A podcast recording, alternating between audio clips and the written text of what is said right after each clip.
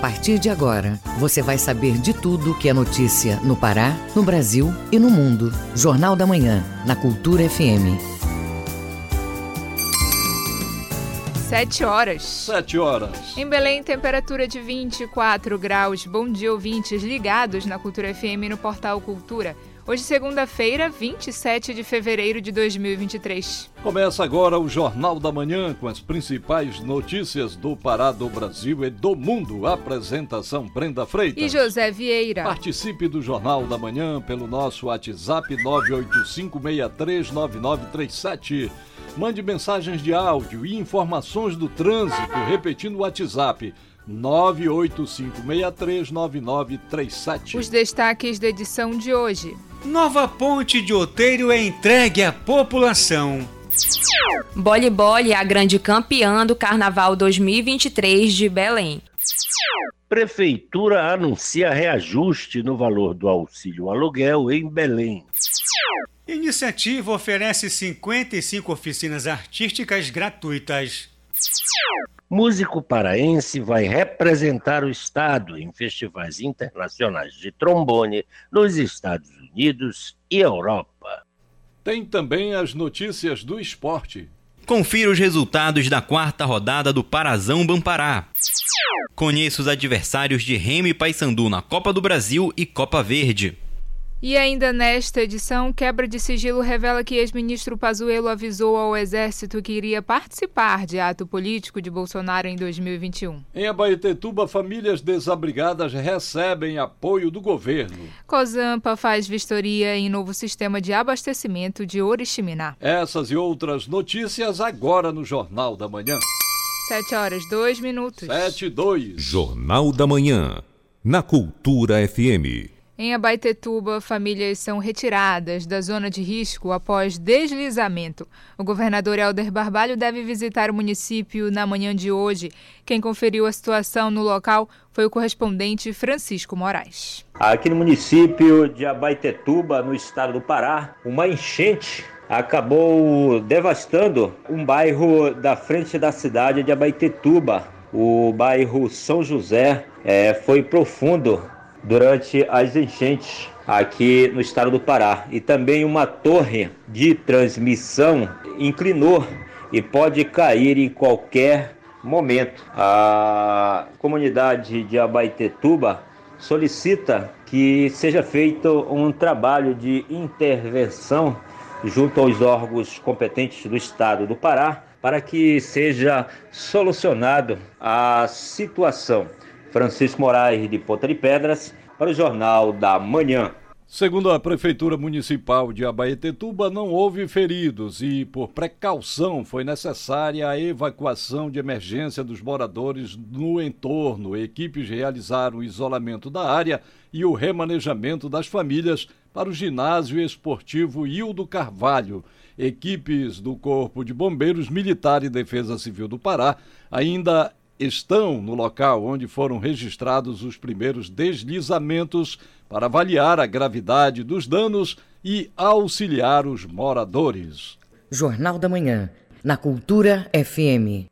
Ministério da Saúde começa a aplicar hoje em todo o país a vacina bivalente contra a Covid-19. Segundo a pasta, o imunizante melhora a imunidade contra o vírus da cepa original e também contra a variante Omicron e possui perfil de segurança e eficácia semelhante ao das vacinas monovalentes. Inicialmente, a vacina vai ser aplicada somente nos grupos de risco. Conforme divisão anunciada pelo Ministério, a imunização será feita na fase 1 em pessoas acima de 70 anos de idade e imunocomprometidos, indígenas, ribeirinhos e quilombolas. Na fase 2, pessoas com idade entre 60 anos e 69 anos de idade. Na fase 3, gestantes e puérperas e, na fase 4, profissionais de saúde. No Brasil, duas vacinas bivalentes, ambas produzidas pelo laboratório Pfizer, receberam autorização da Agência Nacional de Vigilância Sanitária, Anvisa, para uso emergencial. Elas são indicadas como dose única de reforço para crianças e adultos, após dois meses da conclusão do esquema vacinal primário, ou como última dose de reforço. Corpo de Bombeiros confirmou na tarde deste domingo que foi encontrada a última pessoa desaparecida nos deslizamentos na Barra do Saí, em São Sebastião, no litoral norte paulista. Com isso, o número de mortes devido aos temporais da semana passada chega a 65, sendo 64 em São Sebastião e uma em Ubatuba. Os bombeiros estão agora fazendo levantamento para confirmar com as polícias civil e militar, assim como associações de moradores, se ainda há pessoas consideradas desaparecidas e assim decidir se encerram os trabalhos de resgate. No Hospital Regional do Litoral Norte, em Caraguatatuba, estão internadas 11 pessoas feridas nos temporais. 7 horas 5 minutos. 7 e 5. Jornal da Manhã. Você é o primeiro a saber. Governo do Pará entrega a ponte de Outeiro reconstruída e beneficia mais de 100 mil moradores. Com uma estrutura moderna e segura, a ponte é mais um elo com a geração de renda e o incentivo ao turismo nas sete praias fluviais de Outeiro. A reportagem é de Marcelo Alencar. A entrega da ponte Enésio Martins, no distrito de Outeiro, ocorreu neste domingo. O projeto arquitetônico avançado usa um mastro central de 50 metros de altura, além de cabos estais, para garantir a proteção da navegabilidade. O evento contou com a participação do governador do estado, Helder Barbalho. Ele destaca a importância da inauguração da obra e a relevância para a sociedade paraense. A ponte está preparada para servir ao usuário do transporte rodoviário, do transporte coletivo, a todas as pessoas que trafegam na ponte, mas também respeitando a navegabilidade dos nossos rios. Em paralelo a isso, nos próximos dias, nós estaremos viabilizando a ordem de serviço, muito provavelmente até o final deste semestre, da construção da nova ponte que vai ligar a região da Brasília à Sétima Rua. A Brasília, Sétima Rua. Cerca de 100 mil pessoas vão ser beneficiadas diretamente pelo dispositivo. Os vãos de navegação foram ampliados de 40 metros para 100 metros nos pilares sobre a pista de rolamento. A estrutura recebeu novo pavimento asfáltico, nova iluminação e revitalização dos pilares remanescentes. Leila Palheta mora na comunidade do Fama em Oteiro. Explica o que representa esse novo momento. Vai facilitar muito porque a gente vai ter o nosso vai e vem liberado, né, a qualquer hora, qualquer dia. Então, para nós, moradores aqui da ilha de Oteiro, o reforço da ponte, a reinauguração da ponte é muito importante. O equipamento recebeu também nova pintura e novo guarda-corpo para pedestres. Os trabalhos da reconstrução da ponte Enésio Martins, em Outeiro, iniciaram após o choque de uma embarcação em janeiro de 2022 que comprometeu um dos pilares. Agora a ideia é otimizar o fluxo de transportes, possibilitando o acesso às praias da ilha de Caratateua, apoiando o turismo e garantindo à população o direito de ir e vir com segurança e qualidade de vida. Marcelo Alencar, para o Jornal da Manhã. Quebra de sigilo revela que o ex-ministro da Saúde e atualmente deputado federal Eduardo Pazuello avisou ao Exército que iria participar de ato político de Bolsonaro em 2021. A investigação da qual Pazuello foi absolvido apurava se ele feriu a regra do Exército que impede militar da ativa de participar de ato político. Os detalhes na reportagem de Aline Costa, da agência Rádio Web.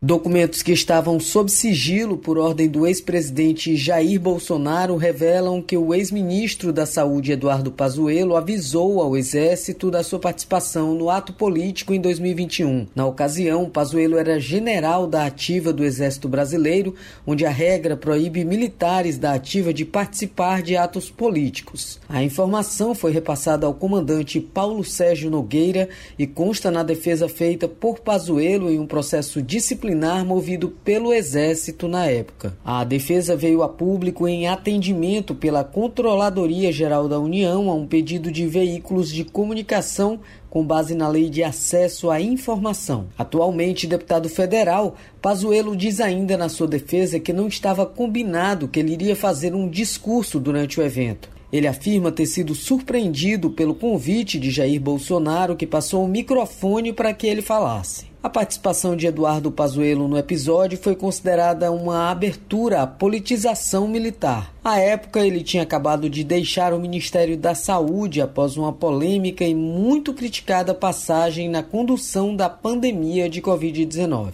Agência Rádio Web com informações de Brasília, Aline Costa.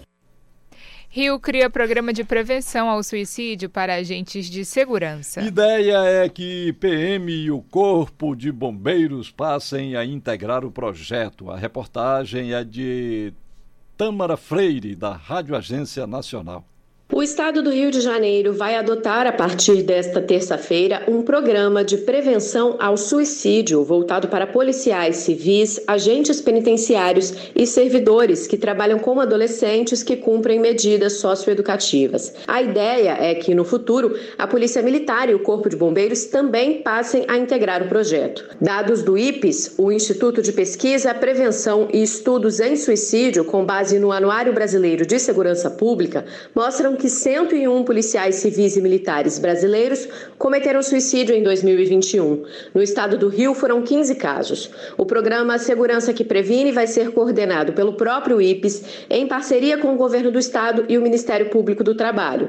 De acordo com a presidente do Instituto, Deise Miranda, a primeira etapa do programa é um diagnóstico da situação nos órgãos participantes. Em seguida, será feito um trabalho de conscientização com gestores, profissionais de saúde mental que trabalham nesse nesses locais e os próprios agentes. Que é um trabalho de mudança de cultura organizacional, oferecendo oficinas de gestão humanizada, formamos multiplicadores de prevenção, oferecemos palestras esclarecendo quais são os primeiros sinais que eles precisam estar atentos no que tange a saúde mental, rodas de conversa onde eles trazem e compartilham os problemas no dia a dia de trabalho, já o eixo 3, a gente espera oferecer um apoio psicoterapêutico e agora nós vamos adaptar para atender os profissionais de segurança pública. A presidente do IPES explica que algumas condições inerentes ao trabalho com segurança pública podem aumentar o risco de adoecimento mental e suicídio. Autoexposição a situações de perigo, situações de violência, ao decorrer de 10 a 15 anos, esse profissional está sujeito a desenvolver os transtornos de estresse pós-traumático. Esse tipo de adoecimento aumenta o risco desse profissional vir a morrer por suicídio. Eles dão muitos sinais, como, por exemplo, dificuldade de concentração, dificuldades para dormir, problemas familiares, mas, acima de tudo, problemas com seus superiores, que como não sabem fazer uma, uma administração humanizada, muitas vezes eles são punidos por estarem entre aspas, às vezes doentes. De acordo com Deise Miranda, há outras questões agravantes, como as escalas de trabalho que comprometem o descanso, a falta de assistência adequada após situações de trauma e o acesso mais fácil a armas de fogo. Ela acrescenta ainda que um profissional em sofrimento mental coloca em risco não apenas a sua vida, como também a de todos à sua volta, inclusive da população civil. O projeto tem previsão de durar dois anos. Com informações da Agência Brasil, da Rádio Nacional no Rio de Janeiro, Tâmara Freire. 7 horas 13 minutos. 7 e 13. Ouça a seguir no Jornal da Manhã. Campanha Cozampa faz vistoria em novo sistema de abastecimento de Oriximiná. Cultura FM, aqui você ouve primeiro. Estamos apresentando Jornal da Manhã.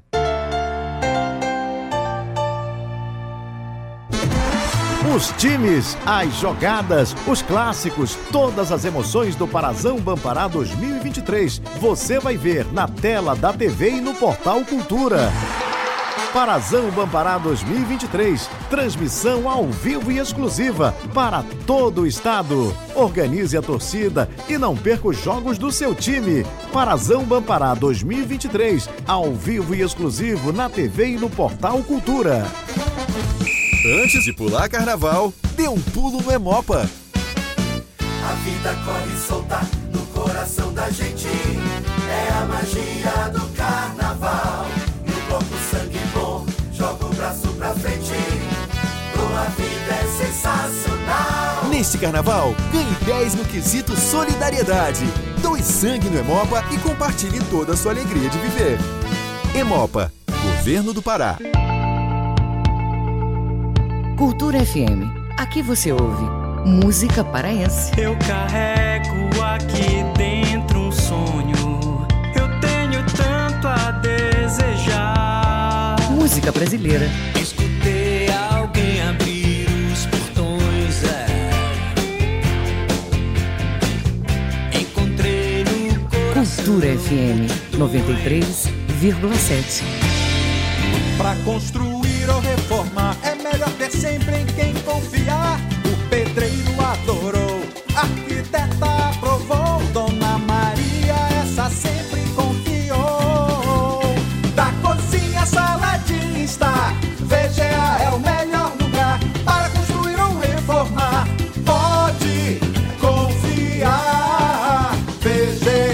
VGA Casa e Construção, Domingos Marreiros, entre 14 e Castelo. Voltamos a apresentar Jornal da Manhã. Previsão do tempo. De acordo com a Secretaria de Meio Ambiente e Sustentabilidade, na região metropolitana, céu nublado com chuvas leves e isoladas pela manhã. Nos períodos da tarde e noite, céu nublado é encoberto com chuvas leves a moderadas. Em Belém, temperaturas do ar com máxima de 32 e mínima de 23 graus. 7 horas 16 minutos. 7 e 16. O Pará é notícia. Piloto de Novo Progresso é preso com um avião carregado com cerca de meia tonelada de drogas no aeroporto de Sinop, em Mato Grosso. Vamos saber mais sobre esta operação da Polícia Federal com o nosso correspondente em Santarém, Miguel Oliveira. Bom dia, Miguel. Bom dia, Brenda. Bom dia, Vieira. Bom dia, ouvintes do Jornal da Manhã. Santarém amanhece nesta segunda-feira com muita chuva, temperatura de 24 graus. São 7 horas 17 minutos. Felipe Pacheco, filho de um garimpeiro morador na área garimpeira de Novo Progresso, foi preso no domingo pela Polícia Federal na cidade de Sinop, no estado de Mato Grosso, com 462 quilos de cocaína. A aeronave é de agência de propriedade de morador de Novo Progresso, município localizado na BR-163, cerca de 400 quilômetros de Santarém. Policiais militares e policiais federais apreenderam no aeroporto Presidente Figueiredo de Sinop um avião monomotor de pequeno porte que estava transportando quase meia tonelada de cocaína. O piloto, Felipe Pacheco, foi preso em flagrante. É uma das maiores apreensões feitas nos últimos meses no norte do Mato Grosso, e a carga está avaliada em mais de 12 milhões de reais. A droga, que estava dividida em 14 fardos, foi encaminhada à delegacia da Polícia Federal, bem como o piloto preso. A polícia suspeita da atuação de uma rota de apoio que usa o Pará para distribuir cocaína que vem da Colômbia para o sudeste do país. A assessoria do Comando Regional da PM em Sinop informou que as forças de segurança estão envolvidas na repressão ao voo ilícito em pequenas aeronaves carregadas com drogas oriundas dos municípios produtores fronteiriços. As investigações investidas contra o tráfico de drogas continuam, com especial atenção à prisão das lideranças e descapitalização das organizações criminosas, diz a nota da PM Mato Grossense. Vieira. Espaço voltado para a justiça restaurativa será inaugurado nesta segunda-feira no Fórum da Comarca de Santarém. Miguel, como atua esse núcleo que trata da solução de conflitos? Vieira acontece nesta segunda-feira, às 9 horas, no Fórum da Comarca de Santarém, a inauguração do espaço restaurativo Nascente, que integra as ações da Justiça Restaurativa do Tribunal de Justiça do Estado do Pará. A desembargadora Dail Paraense de Souza, coordenadora do Núcleo Permanente de Métodos Consensuais de Solução de Conflitos, o NUPEMEC, e a juíza Betânia de Figueiredo Pessoa, titular da Coordenadoria de Justiça Restaurativa, estarão no ato juntamente com o diretor do Fórum, juiz Gabriel Veloso de Araújo. Vieira, a principal atribuição desse núcleo é a de implementar e desenvolver a política de tratamento adequado a conflitos de interesse, mediante técnicas e ações que incentivem a autocomposição, os acordos no curso da relação processual, bem como na prevenção de demandas, com atividades antes dos processos serem instalados. De Santarém, Miguel Oliveira para o Jornal da Manhã. Muito obrigada, Miguel. Bom dia e bom trabalho. 7 horas 20 minutos. 7 e 20. O Pará é notícia. Companhia de Portos e Hidrovias do Pará divulga balanço das viagens realizadas durante os últimos dias. Quem traz os detalhes é o correspondente Adelson Vale. Balanço final realizado pela Companhia de Portos e Hidrovias do Pará, CPH, no último final de semana, apontou 9.178 passageiros que passaram pelo terminal hidroviário de Belém durante o carnaval desse ano, sendo a maioria para cidades aqui do arquipélago do Marajó os dados foram aferidos entre os dias 17 e 22 deste mês. O número total de passageiros que passou pelo espaço ficou 16,5% abaixo da expectativa da administração do terminal para o período carnavalesco desse ano, quando foram esperadas cerca de 11 mil pessoas. Os números finais mostraram ainda 48 embarques rumo ao interior do estado e 51 desembarques na capital, totalizando 99 operações de embarques e desembarques de passageiros no período. De acordo com a administração do terminal hidroviário de Belém, os destinos mais procurados pelos usuários do terminal hidroviário de Belém foram os municípios Marajoara de Soure, Salvaterra, Ponta de Pedras, Cachoeira do Arari e Santa Cruz do Arari, passando pelo porto de Camará em Salvaterra, aqui na parte oriental da ilha do Marajó. Ainda de acordo com a administração do terminal, nenhuma intercorrência foi registrada e todas as operações navais ocorreram dentro da normalidade. De Soura Delson Vale para o Jornal da Manhã. Cozampa faz vistoria em novo sistema de abastecimento de Oriximiná. Essa e outras notícias você confere agora no Giro do Interior com João Paulo Seabra. O governo do estado, por meio da Companhia de Saneamento do Pará, Cozampa, realizou no último sábado uma visita técnica às unidades operacionais da companhia no município de Oriximiná, na região oeste, para verificar o fornecimento de água na sede municipal e o andamento das obras do novo sistema de abastecimento de água da cidade. A inspeção foi ocasionada pelo intenso período chuvoso que atinge o município nos últimos dias. O governo do estado decretou situação de emergência no município, onde mais de 80 mil habitantes sofrem por conta das fortes chuvas. Após a vistoria, algumas medidas serão colocadas em prática em caráter emergencial para evitar mais transtornos à população e proteger o sistema de abastecimento da COSAMPA. Dentre as medidas estão a retirada do material existente do segmento da tubulação de drenagem, aproveitando somente para a contenção e modificando o curso das águas pluviais. Na estrutura do prédio do novo sistema de abastecimento, será reconstruído o muro que a água da chuva levou e reforçada a segurança no local. O governo do Pará implantou na manhã do último sábado mais uma base fixa de fiscalização e combate a crimes ambientais, a base Uruará. A ação faz parte da Operação Curupira, coordenada pela Secretaria de Estado de Segurança Pública e Defesa Social, SEGUP, e Secretaria de Estado de Meio Ambiente e Sustentabilidade, SEMAS, juntamente com os demais órgãos do Sistema de Segurança do Estado e órgãos de fiscalização. A iniciativa integrada foi desencadeada a partir do decreto governamental que fortalece a presença do Estado em regiões identificadas como áreas críticas para crimes ambientais as equipes de gestores e coordenadores das ações que serão realizadas em Uruará participaram de uma reunião de alinhamento e depois seguiram para as atividades iniciadas em uma das rodovias que cortam a região, onde se encontra um dos maiores focos de desmatamento, a rodovia PA 370, mais conhecida como Transuruará, que se interliga à rodovia federal BR 230 à Transamazônica.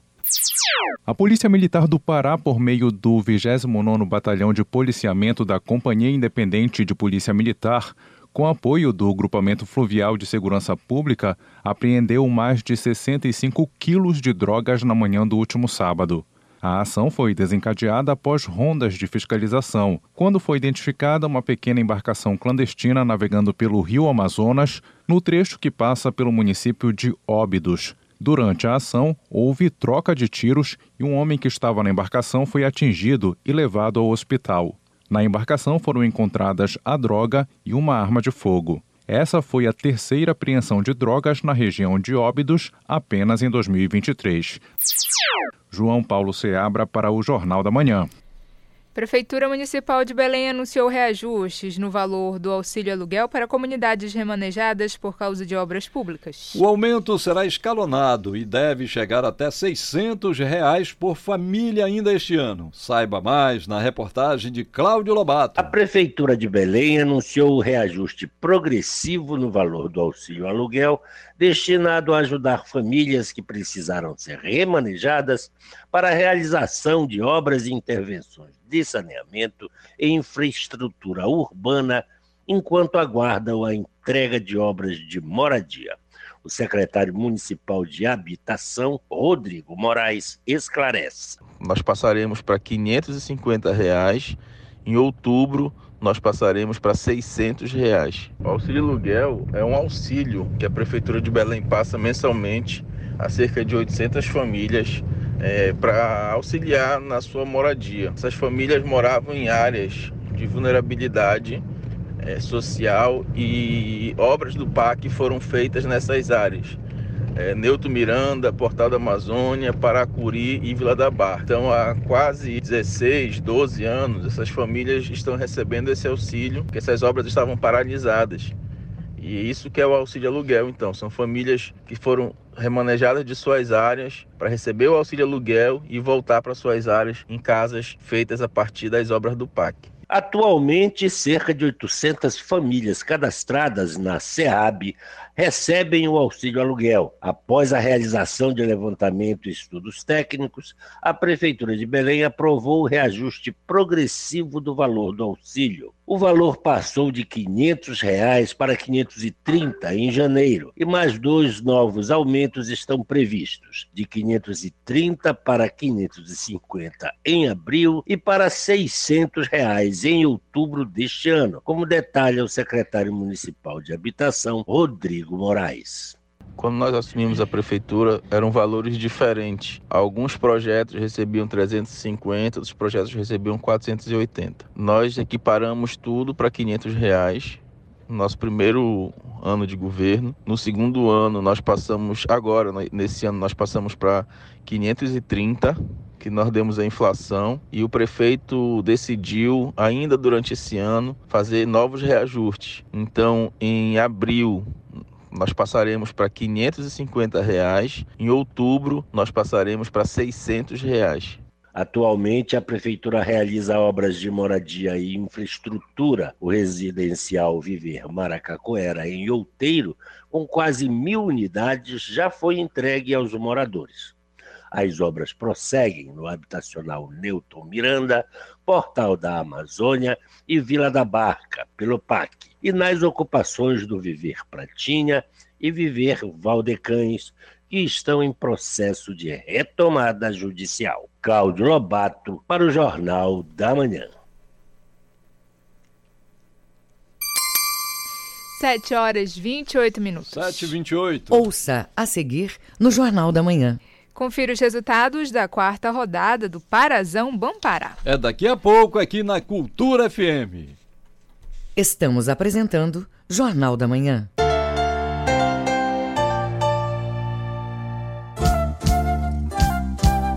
ZYD 233, 93,7 MHz.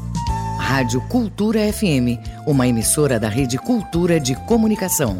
Fundação Paraense de Rádio Difusão Rua dos Pariquis, 3318. Base operacional, Avenida Almirante Barroso, 735. Berlim, Pará, Amazônia, Brasil. Minuto do Parazão. Apoio: Governo do Pará, Alubar, VGA, Atacadão e Equatorial. Paysandu e Bragantino vão se enfrentar no início desta semana em jogo adiado da primeira rodada do Parazão Bampará 2023. No confronto envolvendo as duas equipes, foram realizados 18 jogos, sendo 16 deles pelo Parazão e 2 pela Copa Verde. O Paysandu venceu 11 vezes, o Tubarão uma e outros seis confrontos terminaram empatados. O Papão marcou 25 gols e levou 11. Depois deste jogo, o Bragantino recebe o São Francisco no CT do Castanhal, enquanto que o Paysandu vai até Ipixuna do Pará para enfrentar o Caeté. Minuto do Parazão. Apoio Governo do Pará, Alubar, VGA, Atacadão e Equatorial.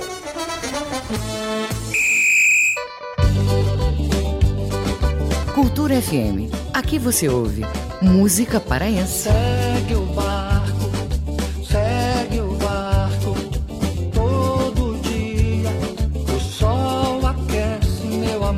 Música brasileira. A vida passa, eu telefono e você já não atende mais. Cultura FM 93,7.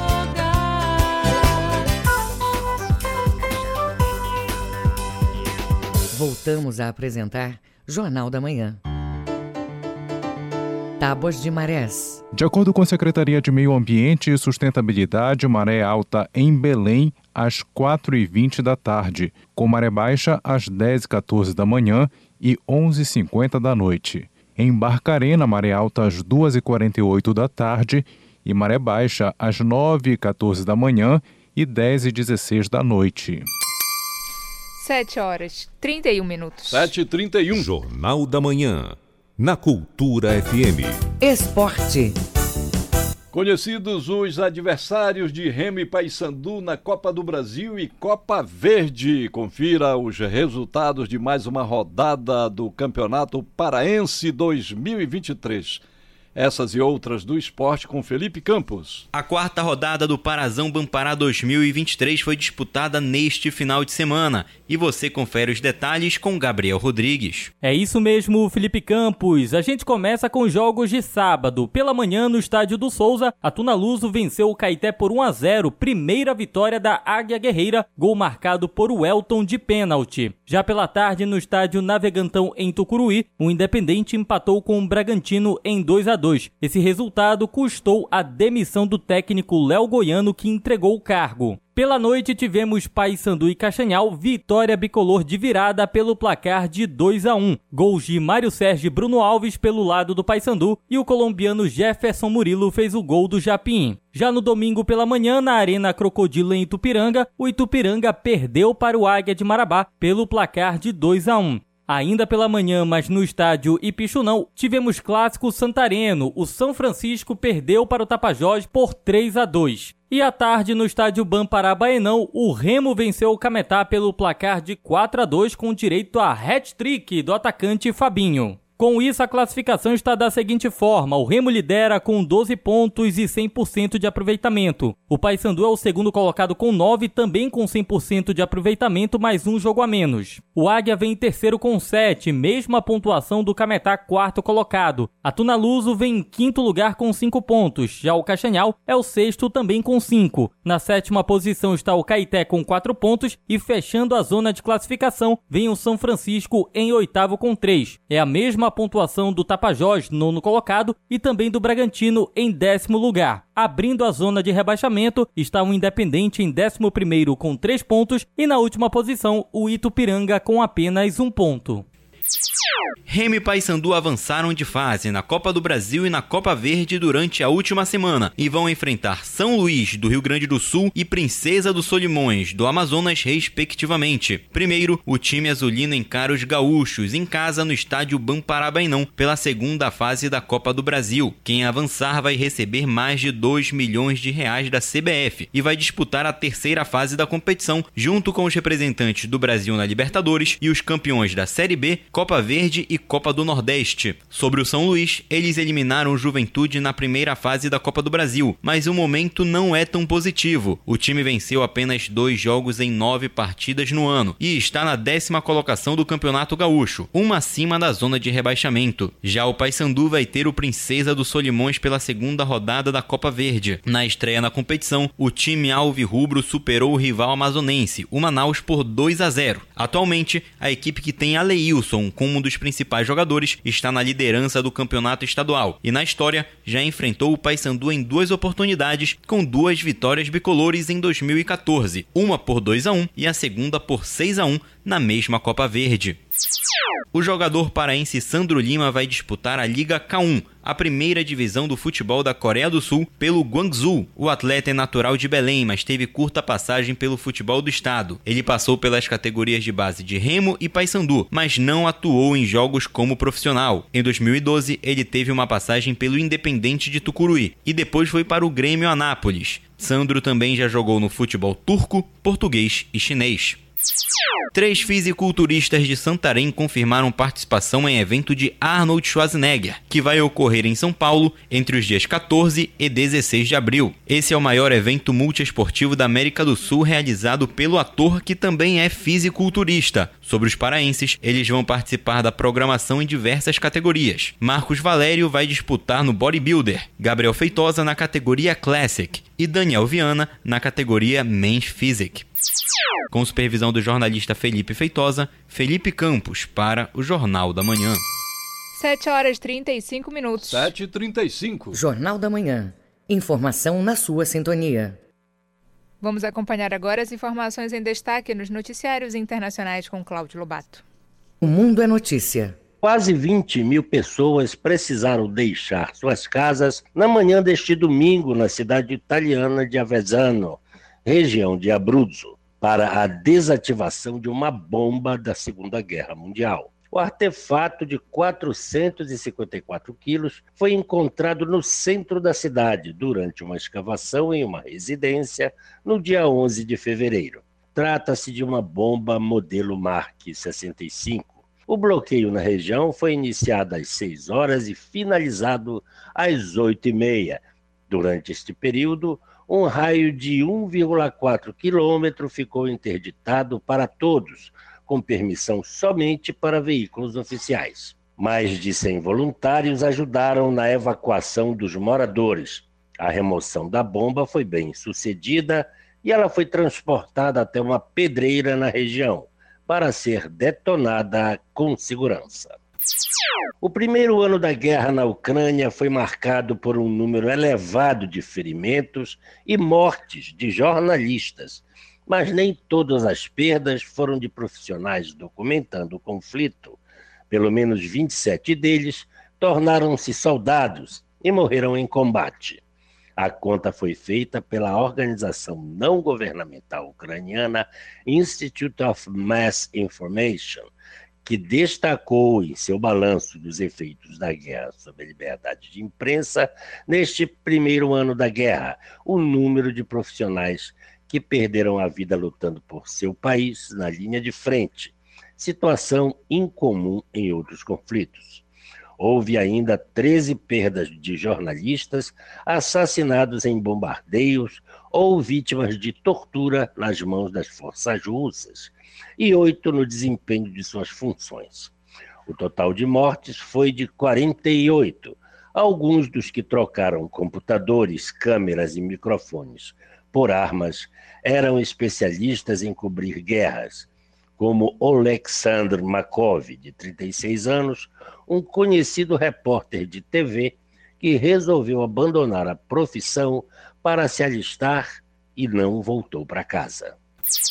Uma das testemunhas do naufrágio de um barco na costa da Calábria, sul da Itália, que deixou pelo menos 59 mortos na manhã de domingo, relatou uma explosão a bordo antes da tragédia. Um dos homens que trabalha no resgate confirmou que algumas das vítimas tinham marcas de queimaduras. O naufrágio provocou a morte de dezenas de imigrantes, em sua maioria vindos do Paquistão, Irã, Afeganistão e Síria. Até o início da tarde deste domingo, horário local, as equipes de resgate tinham retirado do mar 59 corpos, sendo oito crianças e cerca de 80 sobreviventes.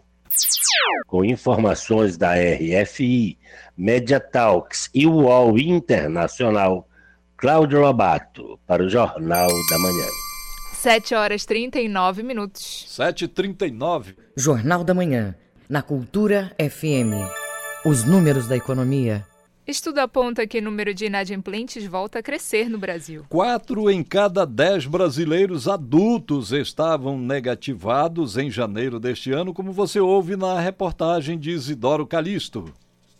O número de inadimplentes no país voltou a crescer em janeiro de 2023 e passa de 65,19 milhões de brasileiros que não conseguem honrar os compromissos com seus credores. O levantamento realizado pela Confederação Nacional de Dirigentes Logistas, CNDL, e pelo Serviço de Proteção ao Crédito, SPC Brasil, aponta que 4 em cada 10 brasileiros adultos estavam negativados em janeiro deste ano. No início do ano, o volume de consumidores com contas atrasadas cresceu 7,74% em relação ao mesmo período do ano passado. O economista Nélio Bordalo esclarece os motivos da inadimplência no país. Primeiro, em função da redução do poder aquisitivo de boa parte da população brasileira, ou seja, a retração aí de ganho né, de renda, e isso impacta nos orçamentos das famílias, principalmente as famílias de baixa renda. E além disso,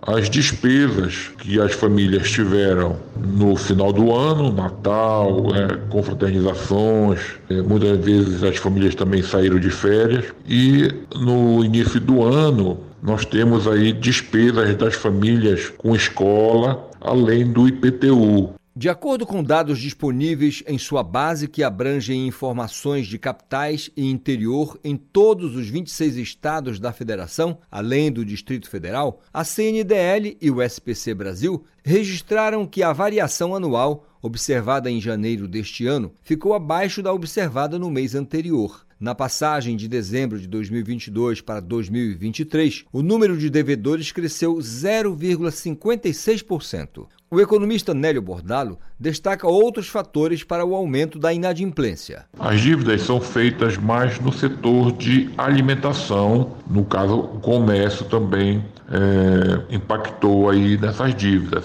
mas certamente as compras de supermercado e outras compras que são realizadas no cartão de crédito são os vilões, vamos dizer assim, dessas dívidas. Muitas vezes também as famílias utilizam cheque especial para cobrir essas despesas. Uh, nós temos aí certamente três situações que as famílias estão endividadas. Seriam cartão de crédito, cheque especial e carnês de lojas. De acordo com a pesquisa, o número de devedores com participação mais expressiva no Brasil, em janeiro, está na faixa etária de 30 a 39 anos de idade, o que representa 23,85%. São 16,15 milhões de pessoas registradas em cadastro de devedores nesta faixa. Esse montante equivale a 47,30% do total deste grupo etário. A inadimplência segue com distribuição equilibrada entre os sexos: 50,88% para as mulheres e 49,12% para os homens. Isidoro Calixto para o Jornal da Manhã. Estudo aponta que os gastos dos pais com os filhos vêm aumentando ao longo dos anos. Este é o assunto do comentário desta segunda-feira do educador financeiro Pedro Loureiro. Bom dia. Essa é para quem tem ou quer ter filhos. No Brasil, principalmente nas grandes cidades, onde o custo de vida pode ser até 50% maior do que nas outras, o gasto com filho até 18 anos se transformou numa barreira milionária para todas as classes sociais. É o que mostra um estudo feito pelo INSPER, a pedido do jornal Estadão. Vamos ver somente uma parte desses gastos médios. Para as famílias que integram a classe C, que são aquelas com renda familiar mensal entre R$ 5.281 e R$ 13.200, o gasto estimado varia entre 480 mil e 1 milhão e 200 mil reais. Na classe B, que recebe entre R$ 13.201 e R$ 26.400, isso de renda mensal, o gasto vai de 1 milhão e 200 até 2 milhões e 400 mil reais. Já na classe A, os gastos superam 3,6 milhões e continuam a subir em função da renda familiar. O que isso significa? Em primeiro lugar, que muitas famílias não conseguirão oferecer as melhores condições de vida para a garotada. Em segundo lugar, que o Estado brasileiro deve, cada vez mais, assumir o compromisso com educação e saúde públicas de qualidade, gratuitas e universais. Se as famílias não puderem formar futuros profissionais qualificados, continuaremos a ter problemas com nossa produtividade, manteremos a incapacidade de produzir vasta gama de produtos com alto valor agregado e, em consequência, continuaremos com dificuldades para gerar e distribuir renda. Precisamos urgentemente discutir abertamente os temas educação e saúde públicas. Não é simplesmente para ajudar quem tem menos condições financeiras, é para poder encaminhar o país para um novo patamar de competitividade global, nesta quarta revolução industrial, na qual estamos ficando para trás mais uma vez. Não somente esses dois temas importam, mas sem eles todos os outros ficam prejudicados. Eu sou Pedro Loureiro, professor de Administração e de Contabilidade, para o Jornal da Manhã. 7 horas 45 minutos. 7h45. Ouça a seguir no Jornal da Manhã. Boli Boli é a grande vencedora do Carnaval de Belém 2023. Cultura FM, aqui você ouve primeiro. E a gente volta já. Estamos apresentando Jornal da Manhã. O que é o que é? Quem adivinha o que é? Quem adivinha o que é? Que é? O que é o que é? Todo mundo sabe abrir, mas ninguém sabe fechar. Acertou quem disse ovo.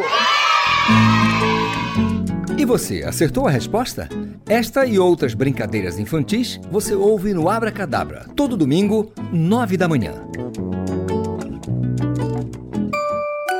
Crie uma rotina de uso das telas com horários definidos e supervisione sempre os conteúdos visitados pela criança. O uso das telas por crianças de 3 a 5 anos, recomendado pela Sociedade Brasileira de Pediatria, é de até uma hora por dia. Supervisionar é proteger. Cultura, rede de comunicação em defesa dos direitos da criança. Cultura FM. Aqui você ouve música paraense. E me faltam as palavras nessa de tentar falar. Logo eu que sou poeta. Música brasileira.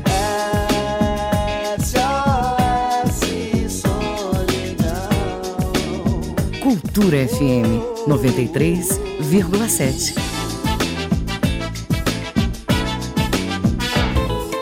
Música, informação e interatividade. Conexão Cultura, de segunda a sexta, 8 da manhã. Ouvinte da Cultura FM, eu sou Isidoro Calixto, eu apresento o Conexão Cultura. Notícias, atualidades, informações e música para você ficar conectado com o que acontece no Pará e no Brasil. Não perca de segunda a sexta-feira, das 8 às 10 da manhã. Conexão Cultura.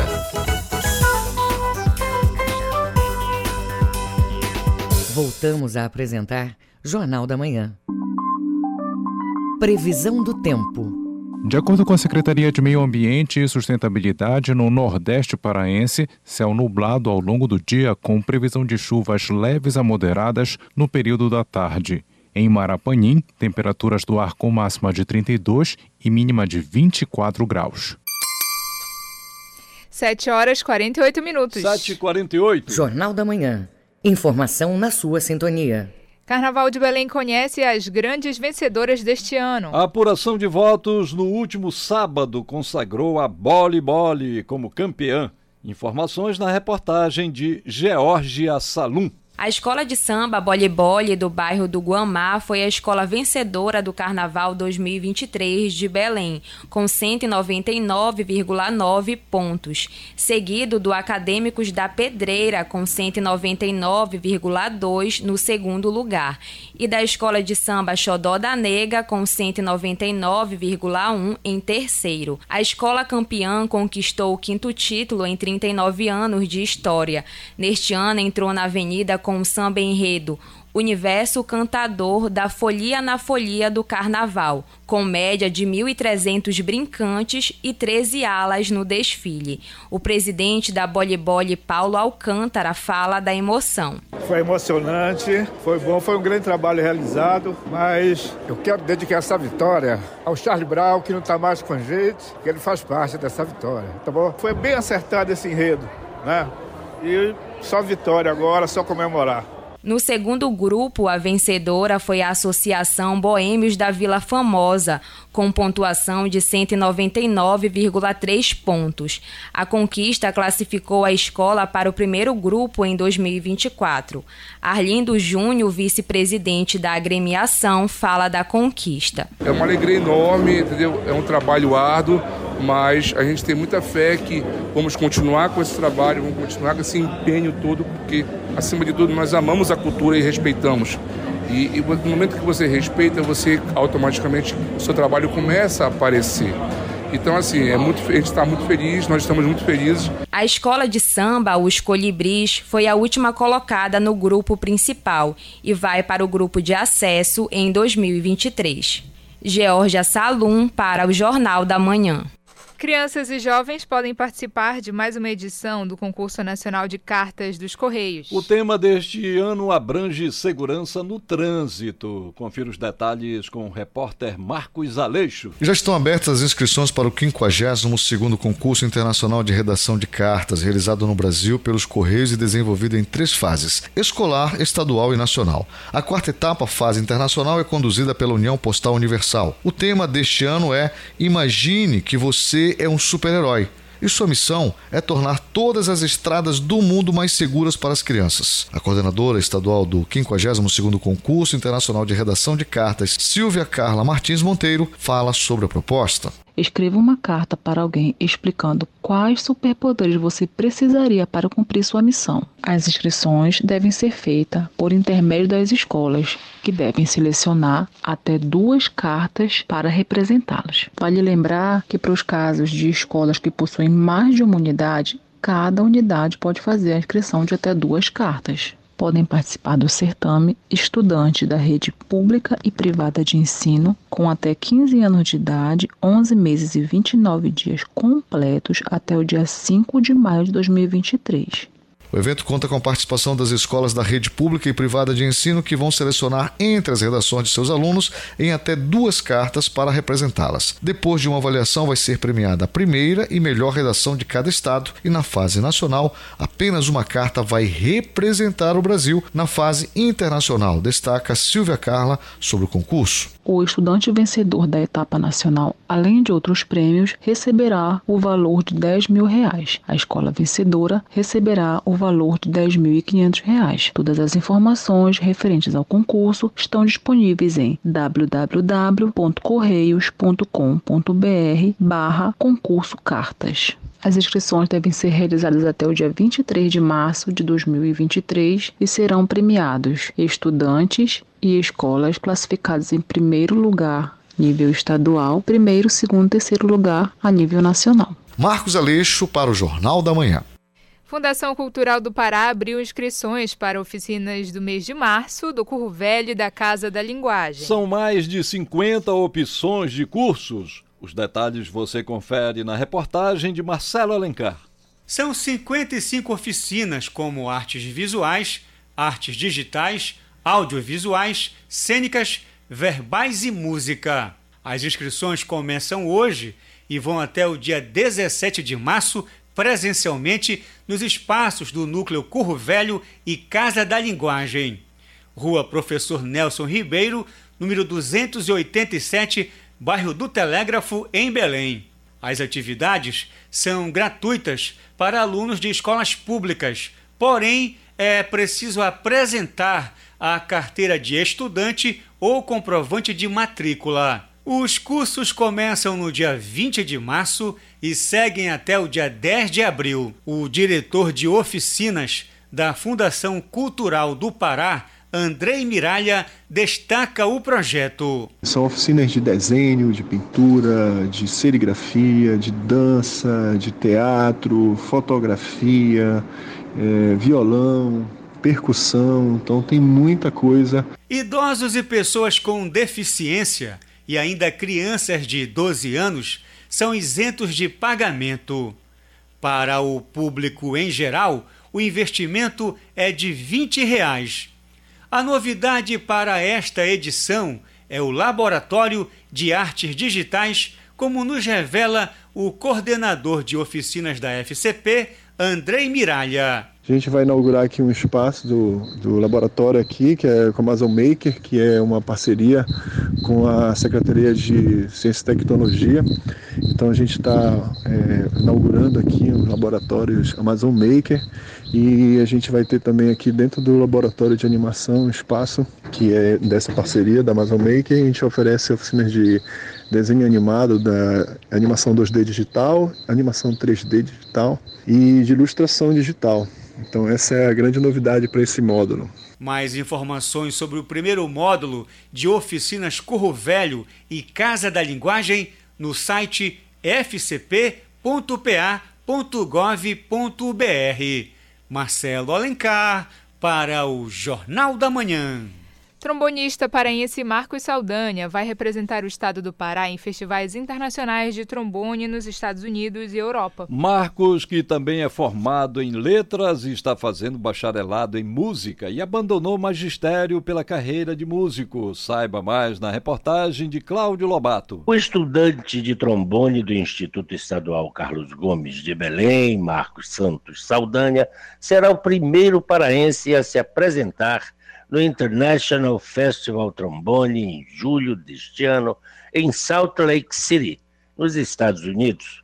O professor de Marcos, no bacharelado em música, anuncia a novidade. Recentemente, o meu aluno Marcos Saldanha recebeu uma carta convite para participar de um dos maiores festivais de trombonistas uh, organizado pela Associação Internacional que irá acontecer nos Estados Unidos nessa edição. E é um grande desafio estar lá, chegar lá, mas o Marcos está super empenhado em participar desse festival. E ele é importante e grandioso porque reúne é, trombonistas, educadores de várias partes do mundo.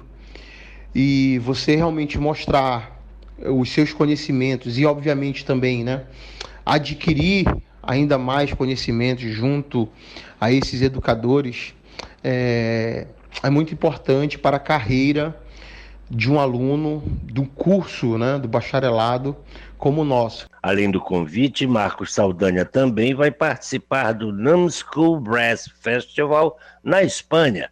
O evento reúne músicos de vários países da Europa e conta com uma vasta programação pedagógica e musical voltada para os instrumentistas de metais. O trombonista, que é formado na área de ciências humanas e educação com licenciatura em letras, deixou sua carreira como professor para seguir o sonho de ser músico. A participação do músico em festivais internacionais é importante para a carreira de Marcos, como para a cultura paraense, como destaca o professor Denisson Pastana. Ter um trombonista é, representando o Pará fora né, do nosso estado e fora do nosso, do nosso país é muito importante. Eu acredito que o Marcos irá representar muito bem o nosso estado, o nosso país, e eu faço votos para que ele consiga né, é, ser bem sucedido, tanto nesse evento que irá acontecer nos Estados Unidos, e também tem uma outra, uma, outra situação, né, que ele está sendo convidado para participar de um outro evento de trombones na Espanha. Então, é, ele vai longe. Marcos Pastana atua na Orquestra Sinfônica Carlos Gomes como segundo trombone. É chefe do naipe de trombones na Banda Sinfônica Carlos Gomes e integrante do coral de trombones do ISCG, tocando trombone baixo. Cláudio Robato para o Jornal da Manhã.